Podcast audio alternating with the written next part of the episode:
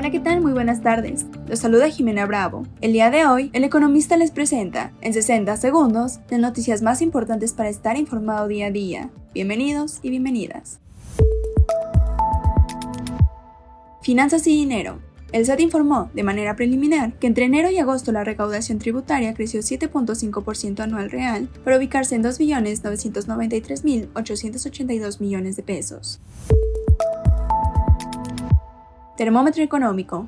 A la calificadora Fitch Ratings le preocupa el vencimiento de la deuda de los bonos del Grupo Aeroportuario de la Ciudad de México, la falta de mantenimiento en el Aeropuerto Internacional de la Ciudad de México y el traslado de operaciones en la terminal Felipe Ángeles. Empresas y negocios. En agosto las ventas de unidades 0 kilómetros crecieron 23.8% a 113.873, con lo que hilaron 16 meses de avances, 13 de los cuales han sido doble dígito, de acuerdo con el reporte mensual del sector divulgado este martes por el INEGI. Mantente informado con el economista. No olvides seguirnos para no perderte tus 60 segundos de noticias. Hasta mañana.